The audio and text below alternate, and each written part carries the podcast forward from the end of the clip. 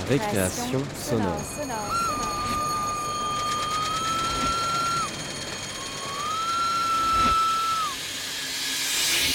Sur Radio Campus Paris. Bienvenue dans Récréation sonore. Ce soir, nous allons écouter un documentaire du collectif nantais, Le Bruitagène, et juste après une fiction sonore de Lénimu et Léo Louis Honoré. Tout de suite, Accessoires de guerre du collectif Le Bruitagène. Produit par Marie Jouet, Pierre Laine, David Brown et Anaïs Denot.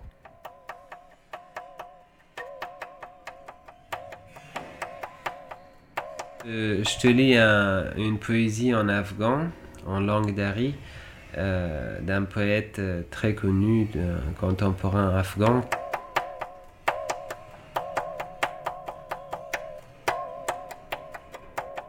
دو رهبر خفته بر روی دو بستر دو اسکر خسته در بین دو سنگر دو رهبر پشت میز سال خندان دو بیرق بر سر گور دو اسکر deux chefs ou deux dirigeants s'endormis sur leur lit, deux soldats fatigués dans deux postes de, surveillance, deux dirigeants derrière les tables de paix, deux drapeaux sur le tombeau de deux soldats. Allô Vous m'entendez? Bonsoir, ici c'est soir. Je suis Haroun Azizi, euh, interprète de l'armée française. C'est bien que je dis Haroun Azizi. Il n'y a pas de souci, il n'y a pas de problème pour moi.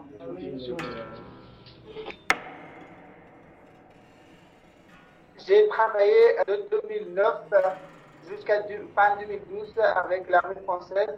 Travaille avec les Français pour euh, amener la paix dans les zones en danger, dans les zones où il y a des, des où il y a des, des insurgés.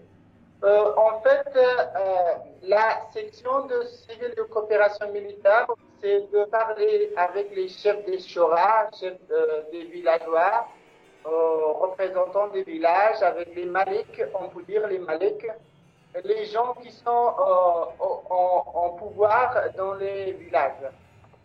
Comme mes collègues, j'ai passé plusieurs missions côte à côte avec des frères français comme par exemple des patrouilles, des checkpoints, des fouillages, l'arrestation des personnes soupçonnées et l'investigation des insurgés, faire l'interprétariat aux cadets, euh, la distribution des couvertures aux villageois, des grains aux paysans, l'immigration des écoles, des puits, des routes. Nous et les Français, on partage les missions et les menaces. Notre travail a, été de supporter et d'améliorer de, le niveau militaire, tactique, euh, tout en fait de, de l'armée afghane. Amanullah Omid, né le 10 février 1982 à Razni, en Afghanistan, et j'étais bien content, pas parce qu'on me, on me payait en dollars ou en euros, j'étais content parce qu'il y avait des cadets, des militaires afghans qui, qui n'avaient pas même l'éducation de base. Il travaille pour l'armée française du 1er juin 2006 au 28 février 2009. Il ne pouvait pas même tenir une arme. Comment tenir une arme droite, de ne pas tirer sur un ami On formait les chefs de section? Donc vraiment des, des, tâches de responsabilité parce que si le chef de section se trompe, il met en danger la vie d'une vingtaine de, soldats qui est avec lui. On faisait des cours théorie dans les salles de cours, ensuite on partait sur les terrains pour voir dans la vraie vie, dans une situation réelle et qu'ils s'appliquent tous ces règles sur eux-mêmes afin qu'ils soient à l'aise euh, quand ils sont face à l'ennemi ou quand ils sont euh, dans les vraies missions militaires. Moi, j'étais toujours euh, vêtu en, militaire. Euh, je portais mon gilet pare-balles, mon casque. Temps en temps, on me donnait un, Kalachnikov ou une FAMAS. Et puis, on était sur les terrains, assoiffés, affamés, sur la montagne. C'était un peu notre vie quotidienne. Il y avait toujours deux, trois sorties dans la semaine. Les Français veulent aller quelque part, on est responsable d'y aller pour faire l'interprétariat pour les villageois ou les maliques les représentants des villages, sans visage caché. L'armée française sont euh, toujours, euh, dans les zones où il y a beaucoup d'Italie, il y a beaucoup d'insurgés. On travaille dans ces zones où il y a beaucoup de dangers. C'est pourquoi euh, ces Afghans, ils nous connaissent très bien. Je suis Jeff, adjudant-chef, instructeur de tir. Je suis arrivé en Afghanistan début mai 2011 et je suis reparti euh, début novembre. C'est un mandat de six mois. Alors j'étais dans la cellule tir de l'Armor Branch School, donc l'école des blindés de Kaboul, qui recevait de l'armement américain tout neuf. Et euh, bon, même s'ils avaient déjà du, de l'acquis, hein, euh, on était là pour amener nos méthodes. Hein. Mais moi j'étais à l'école des blindés. Alors on avait trois interprètes. Ils nous servaient, bah, quand on allait sur le terrain, pour expliquer au chef de section ce qu'on voulait qu'il fasse. On allait sur le terrain, on avait un interprète avec nous les militaires avec qui on assistait les réunions et les, rencontres avec les grands des villages, les chefs des corps, les commandants, les policiers.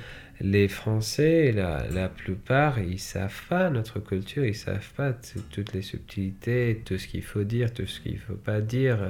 Donc, euh, on a fait le boulot de manière que ni les Français ni les Afghans soient vexés l'un de l'autre.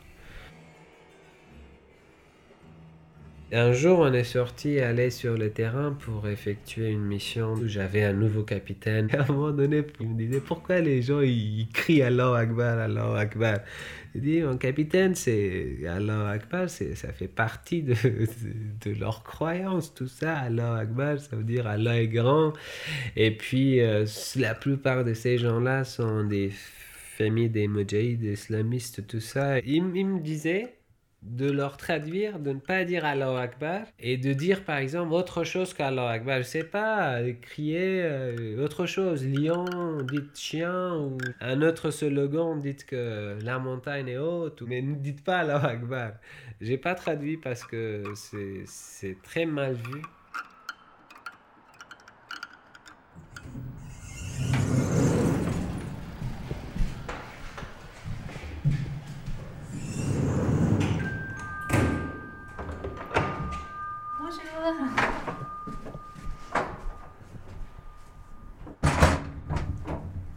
Je suis Caroline Decroix, moi je suis avocate au barreau de Paris euh, et j'exerce euh, principalement en droit des étrangers. Euh, ces interprètes afghans sont des personnes qui ont choisi de s'engager aux côtés de l'armée française quand elle est arrivée en Afghanistan parce qu'ils espéraient véritablement un changement politique dans leur pays et un autre avenir pour l'Afghanistan. Ce sont des personnes qui se sont engagées et qui ont pris des risques, euh, c'est-à-dire qu'elles ont fait de l'interprétariat euh, sur le terrain, euh, qu'elles ont servi de relais pour négocier avec les forces talibanes, qu'elles ont agi à visage découvert lors des négociations. En tout, on évalue à 700 personnes les gens qui ont pu servir les militaires et qu'on appelle de manière générique les auxiliaires de l'armée française. Il y avait aussi euh, des chauffeurs, euh, des informaticiens, euh, des personnels de restauration. Nous, dans le cadre de cette affaire, nous n'avons eu connaissance que des interprètes qui ont réussi à se fédérer pour engager un mouvement de contestation des refus de visa dont ils ont fait l'objet. Je m'appelle Françoise Garde, je suis avocate au barreau de Paris.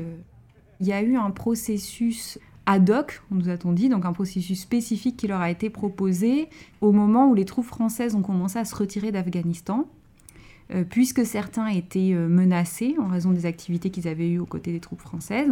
Et donc il y a eu ce dispositif qui leur proposait de faire une demande de visa en vue de leur relocalisation en France la relocalisation, c'est un dispositif qui vise véritablement à accueillir les personnes sur le territoire de la République, donc à les mettre en possession d'un titre de séjour de longue durée euh, de 10 ans, d'une carte de résident, à leur fournir un hébergement dans le parc locatif des HLM, à leur fournir un droit à la formation et un accompagnement pour qu'elles puissent se réinsérer professionnellement sur le territoire, avec aussi une aide financière le temps de cette réintégration. C'est véritablement un dispositif global d'accueil de ces personnes. Et donc c'est un processus qui s'apparente un petit peu à rien d'existant. C'est-à-dire que ce n'est pas une demande d'asile, puisqu'une demande d'asile, il faut déjà être en dehors de son pays euh, de nationalité. Donc c'est vraiment un dispositif qui avait été créé pour les protéger en fait et pour les, faire sortir en fait d'Afghanistan. Il s'agit de se comporter euh, en parfaite dignité avec ces hommes et de leur assurer une intégration sur le territoire français. Je suis Fena Baouz, avocate au barreau de Paris, et euh, je fais partie du collectif d'avocats pour la défense des auxiliaires afghans de l'armée française. Ce que je pense qui est singulier, enfin qui, est frappant même, euh, c'est que la, la, France, elle a une responsabilité qui est particulière dans ces dossiers. Puisque, en fait, c'est parce que la France a recruté ces personnes que ces personnes sont menacées aujourd'hui. Nous, au tout début de ce processus et quand on a commencé à se saisir de l'affaire, on a été en contact avec des militaires, y compris avec des gradés, et euh, tous nous ont affirmé euh, leur, euh, leur, admiration pour les interprètes et leur volonté de les voir arriver en France. Alors, donc ça a été délivré par, la Task Force Lafayette, qui est donc une des forces en présence. En reconnaissance de tout votre travail assidu, votre dévouement remarquable, votre sens du service, votre professionnalisme, votre excellente connaissance et votre engagement total à la mission au sein de l'OTAN et de l'armée française qui ont été grandement appréciés. L'exemplarité de votre action vous fait particulièrement honneur et c'est signé par le major de camp. Voilà. Donc des certificats comme ça, euh, donc nominatifs euh, sur nos clients, on en a, euh, je crois, dans tous les dossiers ils sont mis au service de la France en prenant des risques. Donc euh, moi je parle du, risque pris. Du risque, euh, voilà, on, est, dans, on est dans, le même, dans la même équipe.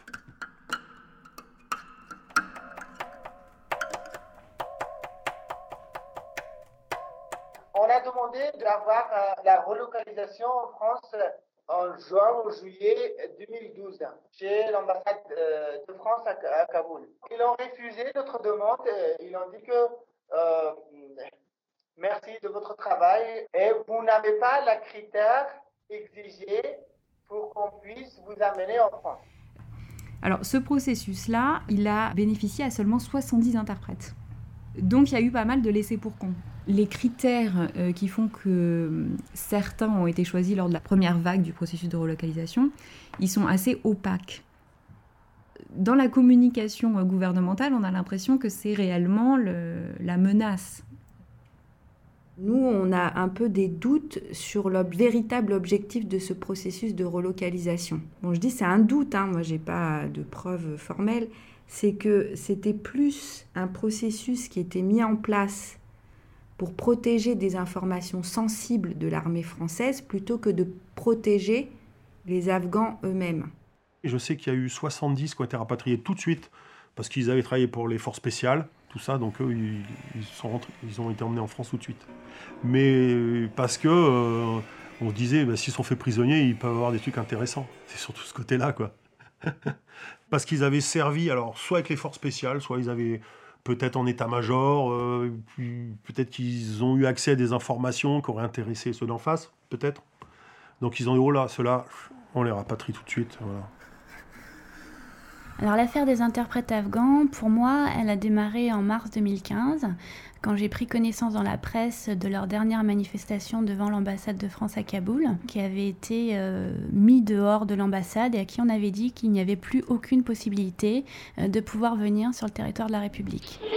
on a fait une réunion entre nous, euh, je pense qu'une semaine avant, dans un endroit caché. Ils se sont contactés entre eux, ils se sont organisés entre eux et ils ont euh, manifesté devant l'ambassade de France à Kaboul.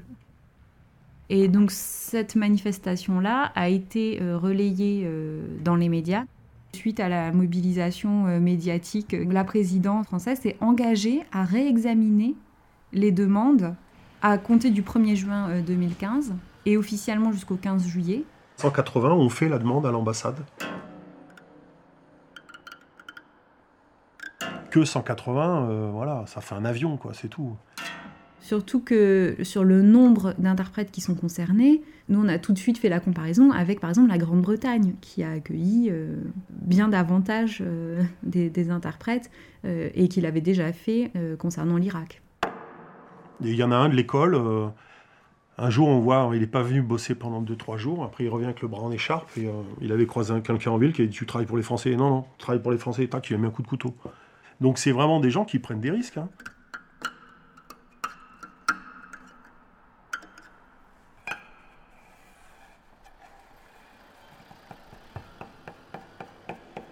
Alors la preuve de la menace, c'est euh, un petit peu le cœur des dossiers et en même temps euh, la preuve impossible à avoir. c'est-à-dire que les menaces, souvent, elles sont verbales, euh, elles sont aussi par la rumeur, elles touchent les proches. La menace, pour la plupart des, interprètes, ils commencent dès que les Français quittent l'Afghanistan, du début de 2013. Pendant la nuit, les gens inconnus amènent des lettres devant la porte des interprètes, devant la porte des gens qui travaillent avec les étrangers. Vous, avez travaillé pour les Français, vous êtes les yeux des Français et vous avez fait l'espionnage pour, pour les Français contre votre État. Vous êtes des infidèles, des traîtres. On, vous trouve, on vous massacre, on coupe votre tête. En 2013-2014, j'étais professeur vacataire à l'université de Kaboul. Euh, un jour, j'ai reçu un coup de fil. Allô, oui, un homme, il parle pashto. Zerabar Choncheta د خارجانو سره کار وکړل زه تا ته اختار درکوم کنه په خپل سزا سزا کې ورسیږي Je vous traduis. J'ai entendu que vous avez travaillé pour les Français et actuellement vous travaillez pour les Français à l'université. Je t'avertis, on vous surveille, si vous ne quittez pas votre travail. Je tue toi et ta famille.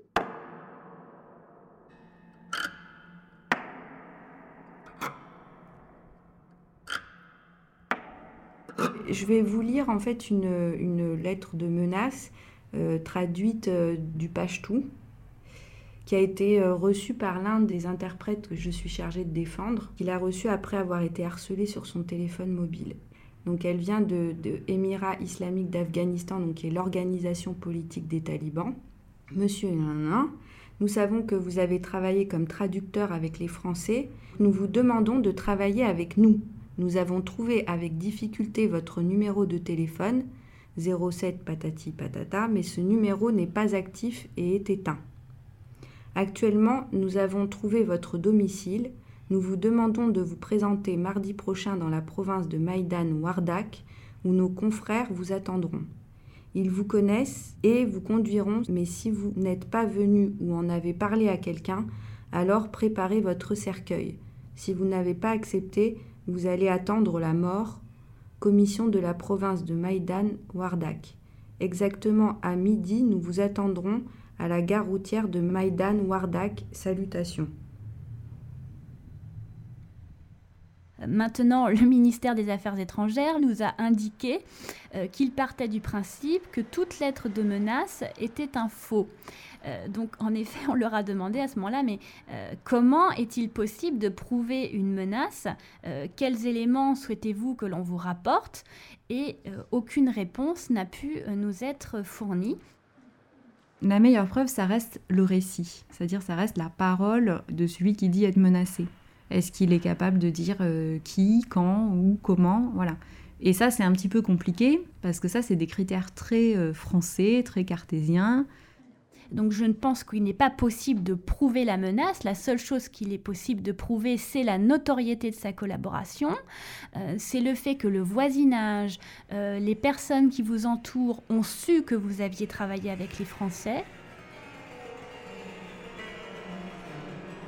De toute façon, nous, on avait tout simplement, on avait un prix sur nos têtes. Chaque interprète valait entre 10 à 50 000 dollars pour les talibans. Ils payaient pour des gens qui tuent et qui amènent vivant un interprète. Le danger pouvait venir de n'importe où. Il y avait des gens qui n'aimaient pas les étrangers, donc celui qui avec des étrangers, l'aimaient pas non plus. Il y a pas, ce n'est pas exceptionnel, ce n'est pas rare. Il y a plein d'Afghans qui ne sont pas talibs, qui ne sont pas de Daesh, mais qui n'aiment pas la présence des Américains ou des Français ou qui que ce soit sur leur sol. Ils disent c'est notre sol, c'est notre territoire. Qu'est-ce que vous, qu'est-ce que vous faites ici? Sortez. Les gens pensent que ces interprètes sont des malfaiteurs, des traîtres, des espions, des étrangers.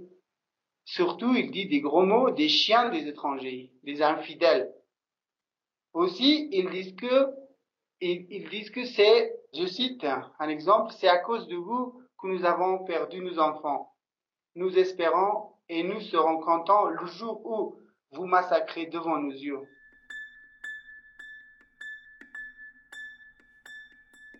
La plupart des interprètes sont actuellement au centre-ville. Ils sont tout cachés. Ils n'ont pas de nourriture pour leurs enfants. Ils n'ont pas de travail. Ils ne sortent pas en dehors de la maison. Euh, cette peur est commencée après les premiers attentats suicides à Kaboul et, dans les provinces, après la tuerie, après les exécutions des interprètes. Plusieurs interprètes avaient été tués par balle ou par couteau dans leur maison ou auprès de leur maison, dans la mosquée, surtout à Kandahar l'abattion des talibans.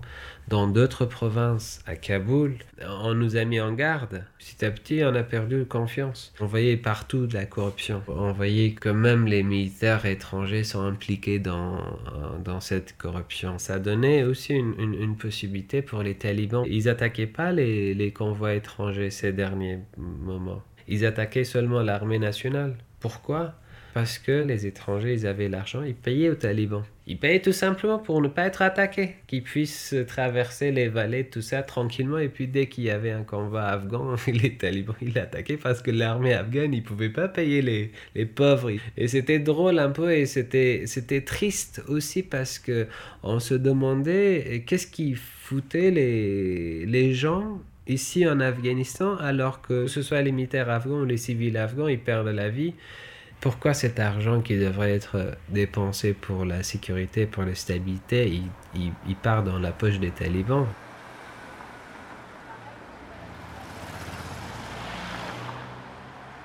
Lorsque en fait les, les, militaires français installaient des camps, ils le faisaient sur des champs qui appartenaient à des villageois afghans.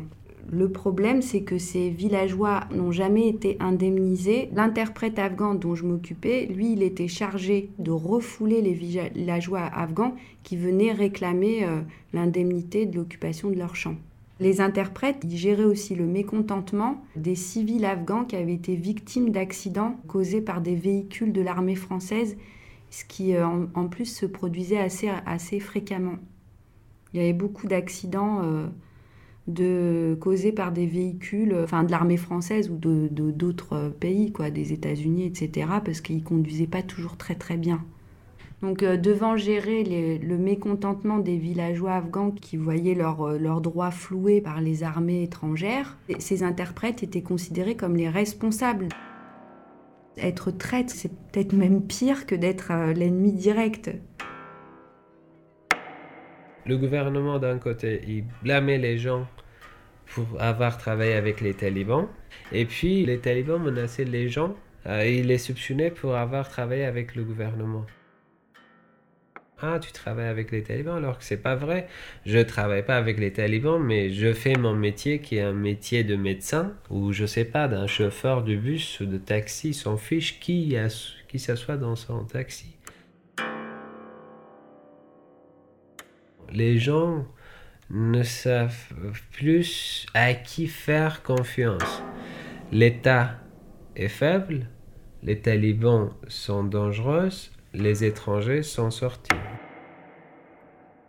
Vous savez que la plupart des provinces d'Afghanistan, la plupart, la majorité des provinces d'Afghanistan, actuellement, euh, les talibans sont actifs et les talibans, ils font la guerre la plupart des routes sont bloquées par les talibans, comme la route de Razni, la route de Logal, la route de Jalalabad, la route de Kunduz. Si les talibans veulent prendre l'Afghanistan, c'est sûr que dans, une semaine, dans un mois, ils prennent la, majorité des, des provinces d'Afghanistan. pourquoi la France ne décide pas? Les pays qui sont actuellement dans l'OTAN, ils ont déjà pensé que les interprètes sont dans une situation vraiment fragile, dans une vie mortelle, et la France est restée comme ça. Ça sera quoi la, les stratégies de la France?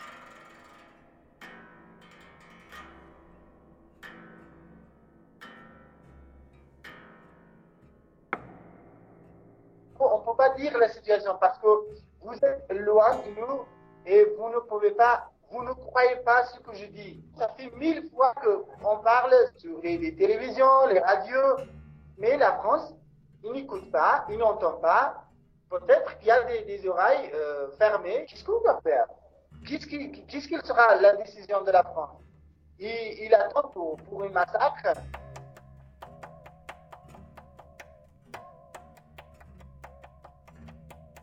Jusqu'à maintenant, la porte d'entrée de l'ambassade est fermée pour les interprètes. Chaque fois qu'on va devant l'ambassade pour poser des questions, il dit que c'est pas nous qu'on décide, c'est la France, on peut rien faire pour vous, on est désolé. En ce moment, je suis en 11e arrondissement de Kaboul, dans un établissement privé où j'ai enseigné le français en même temps, j'ai dormi. Si vous voulez, je, je, vous montre ma, mon lit. En même temps que j'enseigne ici, je dormis pendant la soirée. Je peux pas, même, je peux pas aller chez moi. Ah non, sans sortir. C'est comme un prison, mais on n'a pas d'autre choix. Qui nous entend en France? Qui prend la responsabilité de nous, de, de ses frères afghans? Où est le droit humain? On n'est pas des hommes,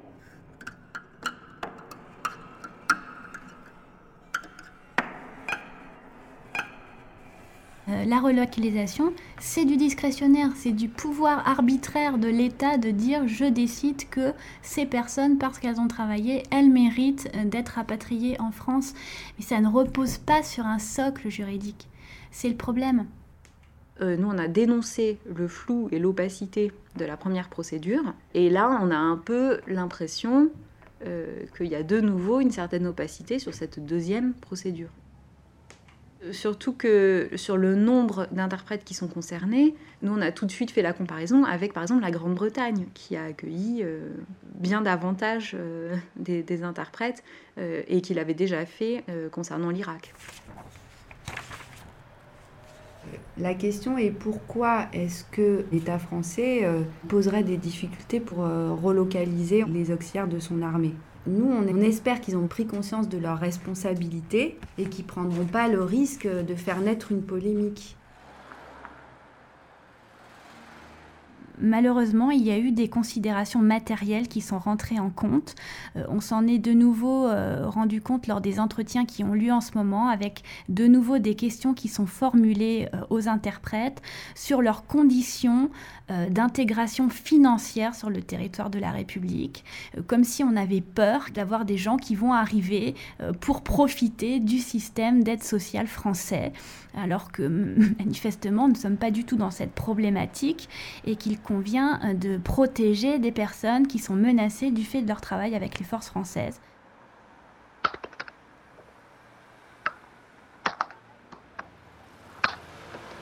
Je me rends compte que le courage, c'est une vertu qui disparaît. Euh, arrive à un certain niveau, euh, on perd ses couilles, j'ai l'impression. Mais le lâche a peur de tout, de ce qu'il connaît pas. Par contre, euh, quand euh, on apprendra que les mecs sont fait choper, euh, tuer, machin, parce qu'ils avaient travaillé par la France, donc là, la France, elle y perdra de sa gloire, de sa splendeur et de son renom, comme dirait une chanson de chez nous. Hein il y a un, manque d'égard pour ceux qui ont aidé et puis pour des populations euh, qu'on voulait euh, sauver des talibans, apporter la démocratie, etc. etc. La justification même de, l'intervention occidentale en Afghanistan, elle se justifiait pour les populations. Alors si maintenant on s'en va et qu'on fait peu de cas des populations, c'est assez paradoxal. On est juste à côté de vous on travaillait comme des frères, même si on est d'autres religions, mais pour les personnes qui travaillent plus de 10 ans, plus de 13 ans, plus de 14 ans, l'ambassade de France, il envoie un message, on ne peut pas donner un visa pour vous. La France a le pouvoir d'accueillir ses frères afghans. On doit euh, utiliser des moyens de pression mais des moyens de pression normaux. Hein, pas, on n'est pas en train de leur mettre le couteau sous la gorge. C'est-à-dire qu'on utilise en fait la jurisprudence, les, le, droit, etc. Et, on utilise aussi euh, les médias, c'est-à-dire l'opinion publique, euh, de dire aux citoyens aussi français de, se prononcer sur ce problème-là, parce que ça les concerne.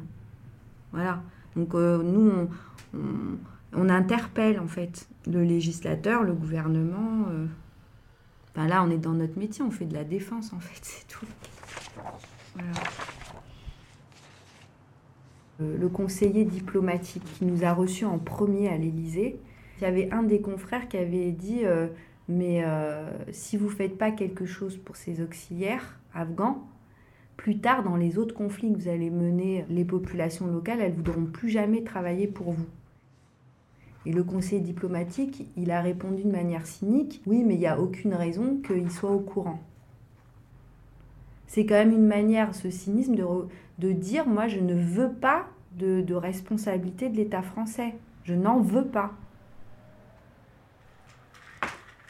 Aujourd'hui, nous avons entendu que euh, le ministère de la Défense, il ne signe pas, il résistait. Je pense que c'est à cause de l'attentat à Paris. On se pose euh, toujours la question de est-ce qu'on doit ou pas intervenir militairement dans un pays mais la première question est la question de la manière dont on fait la guerre. Le processus de relocalisation, en fait, on a tout fait pour qu'il soit le moins connu possible que, par exemple, si le collectif en a eu connaissance, c'est de manière totalement fortuite. Et ensuite, c'est les avocats qui ont considéré que euh, ce processus de relocalisation, ça ne pouvait pas être qu'une faveur. On n'est pas dans une monarchie pour faire simple. Donc euh, c'est pas les sujets qui demandent une faveur au roi ou la grâce. On est dans un état de droit. Donc euh, on demande des droits.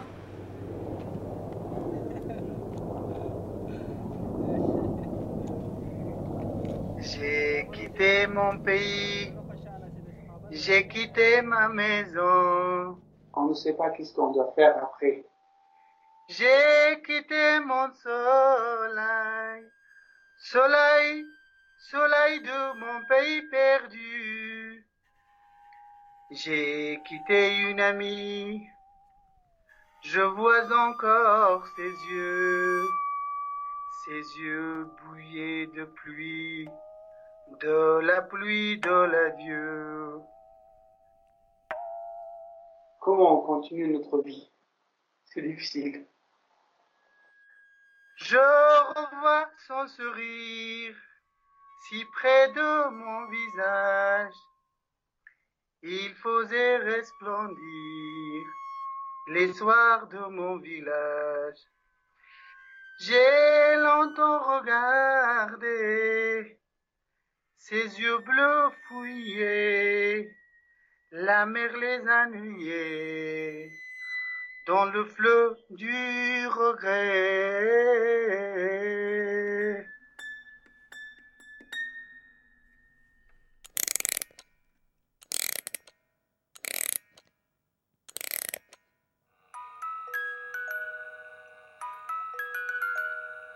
Récréation sonore. Vous êtes sur Radio Campus Paris et vous allez maintenant écouter le film, une création sonore de Lenny Mu et Léo Louis Honoré. Attends, faut, absolument que je te montre un truc là. Attends. Mais c'est pas, les images que je viens de voir. Hein. Non, non, non, non, rien à voir, rien à voir. Je vais, je vais essayer de le trouver. Je sais oh, pas, je sais pas du tout où est-ce que. Non, mais attends, attends, tu vas voir. C'est, vraiment génial. Non, non, c'est vraiment un truc génial. Mais je voulais aller sur le truc là. Non, attends, attends, je te montre, je te montre le truc d'abord. Mais putain, mais je trouve pas. Attends.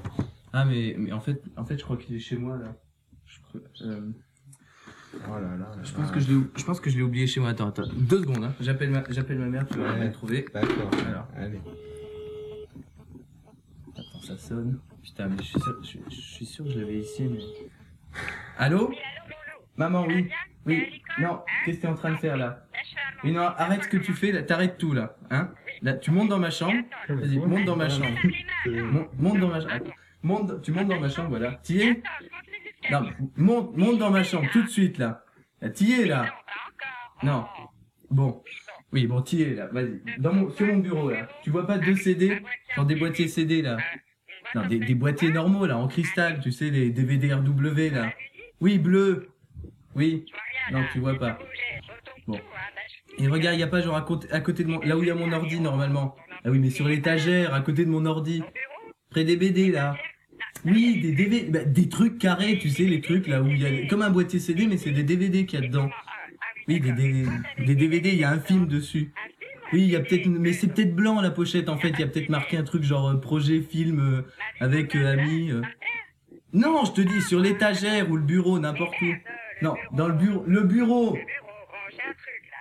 T'as trouvé Non, le non. Regarde, regarde. Bon, sinon regarde dans un tiroir là. Et les tiroirs de mon bureau, n'importe où là.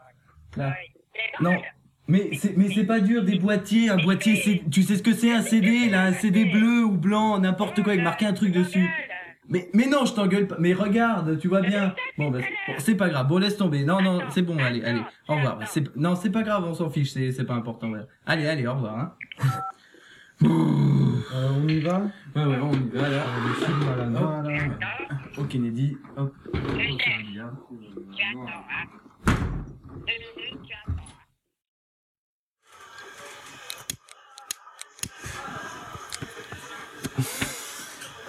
Tu pourras me passer ton feu Ouais. Ok, merci. C'est la fête au village. C'est trop con, quoi. Putain, mais- Bon. Billard après, là. Billard, ouais. Et putain, écoute. ah, jette ta cote. Allez, on y va. Allez. Attends, merde, allez, vite.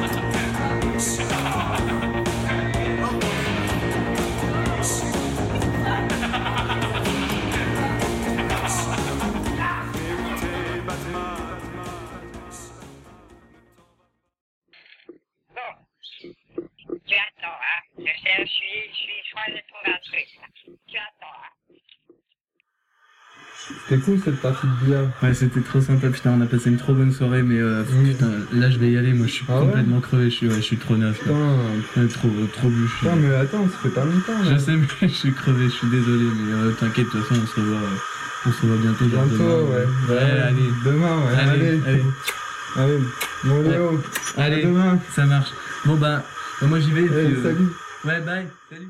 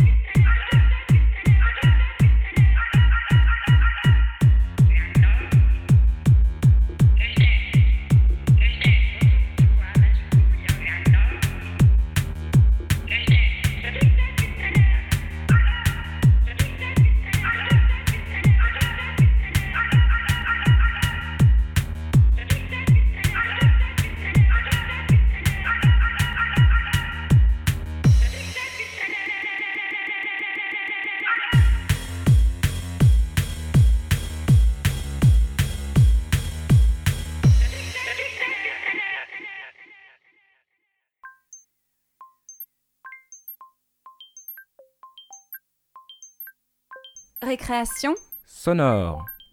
C'était le film de Lenny Mu et Léo-Louis Honoré dans une émission préparée par Anaïs Sadowski. Merci d'être avec nous ce soir et à la semaine prochaine pour une autre récréation sonore.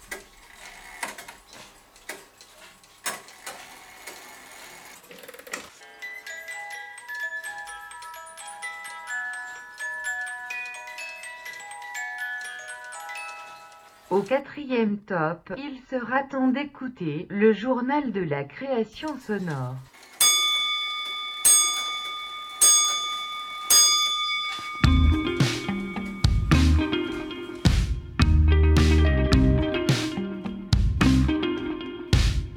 Tous les dimanches, Récréation Sonore, votre émission consacrée à la création sonore sous toutes ses formes, vous propose son journal de la création sonore. Appel à projet, concours, festival, événements, soirée d'écoute, stage, formation. Envoyez-nous toutes vos actualités et nous les transmettons à l'antenne quasiment tous les dimanches en fin d'émission. Pour nous écrire, c'est via notre page Facebook, Récréation Sonore, qu'on vous invite à aimer, ou par mail à créationsonore at radiocampusparis.org. Ce dimanche 17 janvier, on vous propose 6 moments d'écoute et festival, une journée d'études et un appel à contribution. La 13e édition de la Semaine du Son se tiendra, ben, commence dès demain, c'est du lundi 18 au dimanche 24 janvier à Paris et puis ça se euh, continuera jusqu'au 7 février partout dans la France. Cette semaine du son, elle sensibilise le public et tous les acteurs de la société à l'importance des sons et de la qualité de notre environnement sonore. Euh, donc au programme, il y a des conférences, des débats, des ateliers, des événements sonores, concerts, projections, actions pédagogiques. Euh, c'est accessible à tous et c'est gratuit. Pour avoir plus d'infos et tout le programme, rendez-vous sur la semaine du son.org.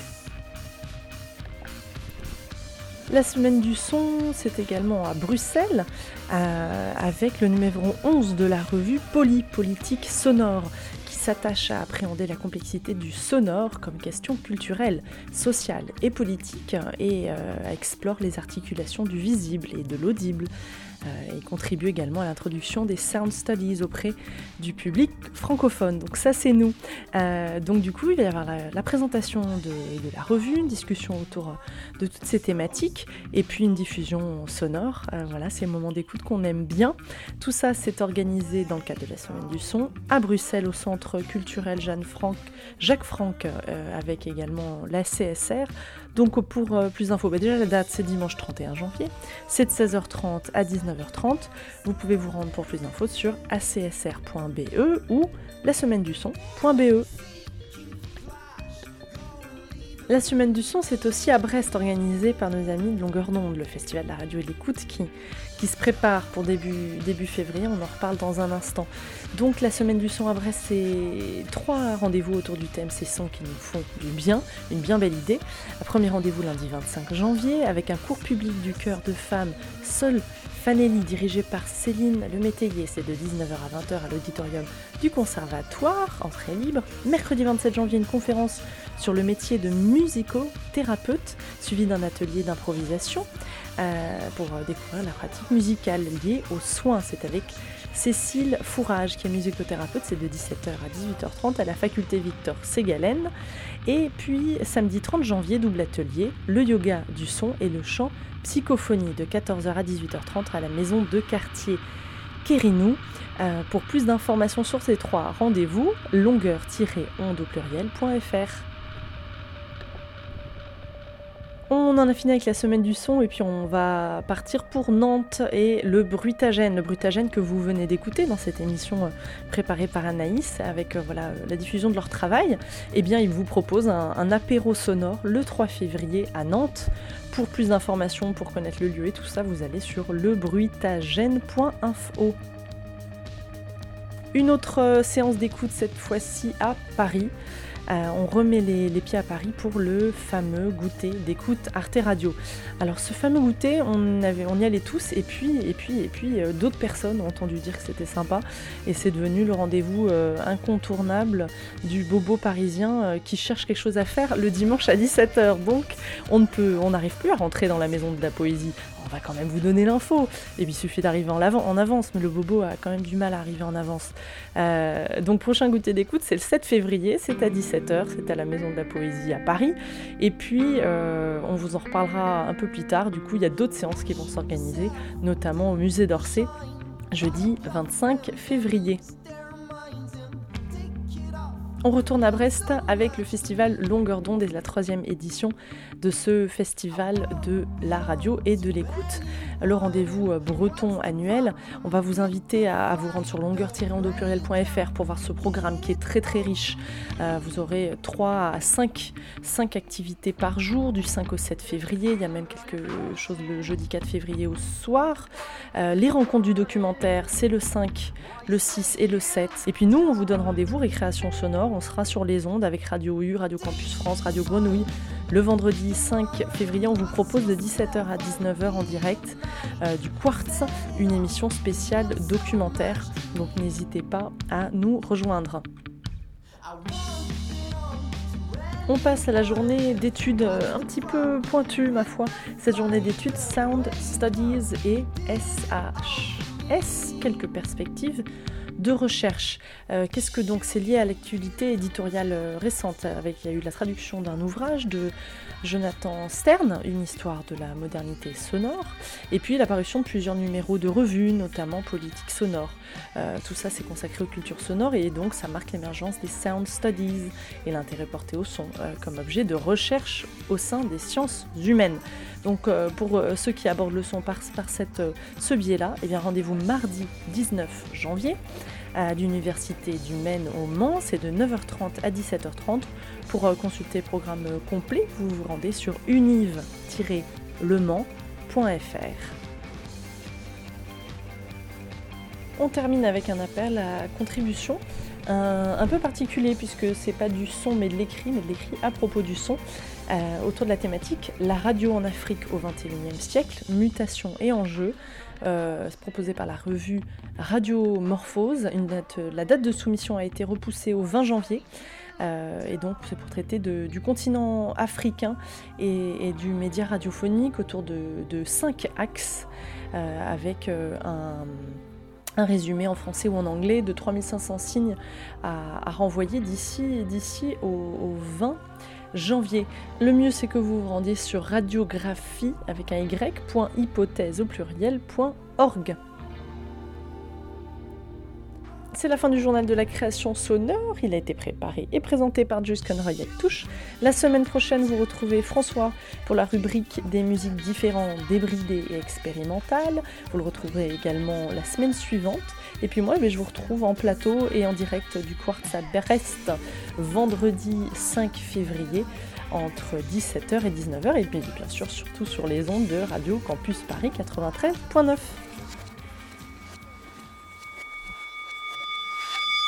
Récréation. Récréation. Récréation. Récréation. Récréation. Récréation. Récréation. Récréation. Récréation. Récréation. Récréation. Récré. Récré. Sonore. Sonore. Sonne. Ré. Sonore.